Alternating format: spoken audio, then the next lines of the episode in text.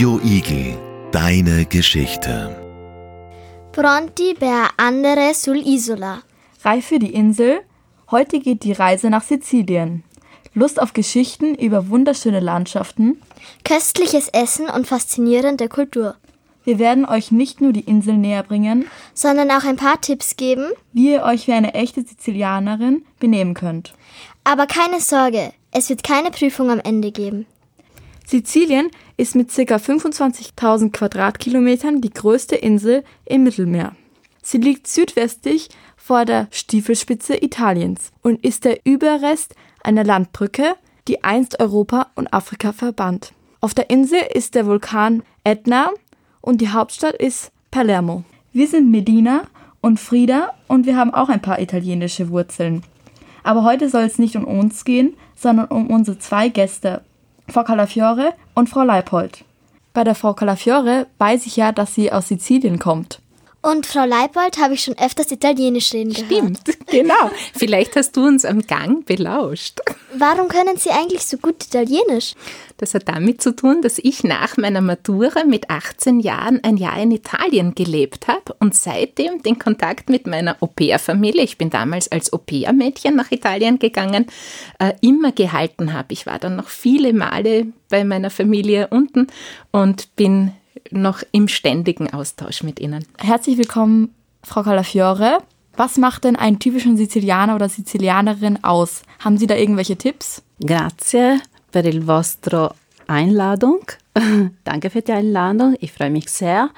Sizilianer und Sizilianerinnen sind herzliche Menschen und offene Menschen. Ich glaube, sie sind offen für Neues, lieben aber auch Traditionen. Wir lieben es, gemeinsam zu kochen und zu essen. Was muss man, also was wäre sehr sinnvoll, wenn man sich anschaut, wenn man nach Sizilien fährt? Sizilien hat sehr viel zu bieten.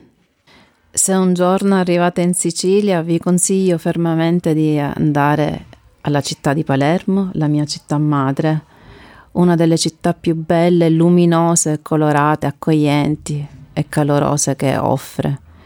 Eh, la cultura, la tradizione e il cibo vi avvolgeranno in un abbraccio intenso.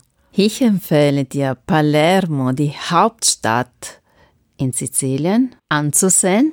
Ich empfehle dir auch Cefalù, das ist eine wunderschöne Stadt mit einer Kathedrale. Auf Sizilien sieht man sehr unterschiedliche Architektur, byzantinisch, arabisch, normannisch, aber auch spanische Einflüsse sind zu sehen. Ich glaube, es wird euch gut gefallen.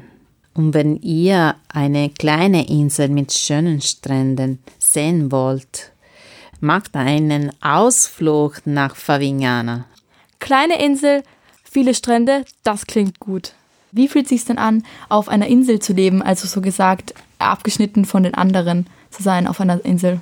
Die Wahrnehmung von Farben und Düften ist intensiv und der Blick aus das Meer vermittelt Ruhe und Frieden.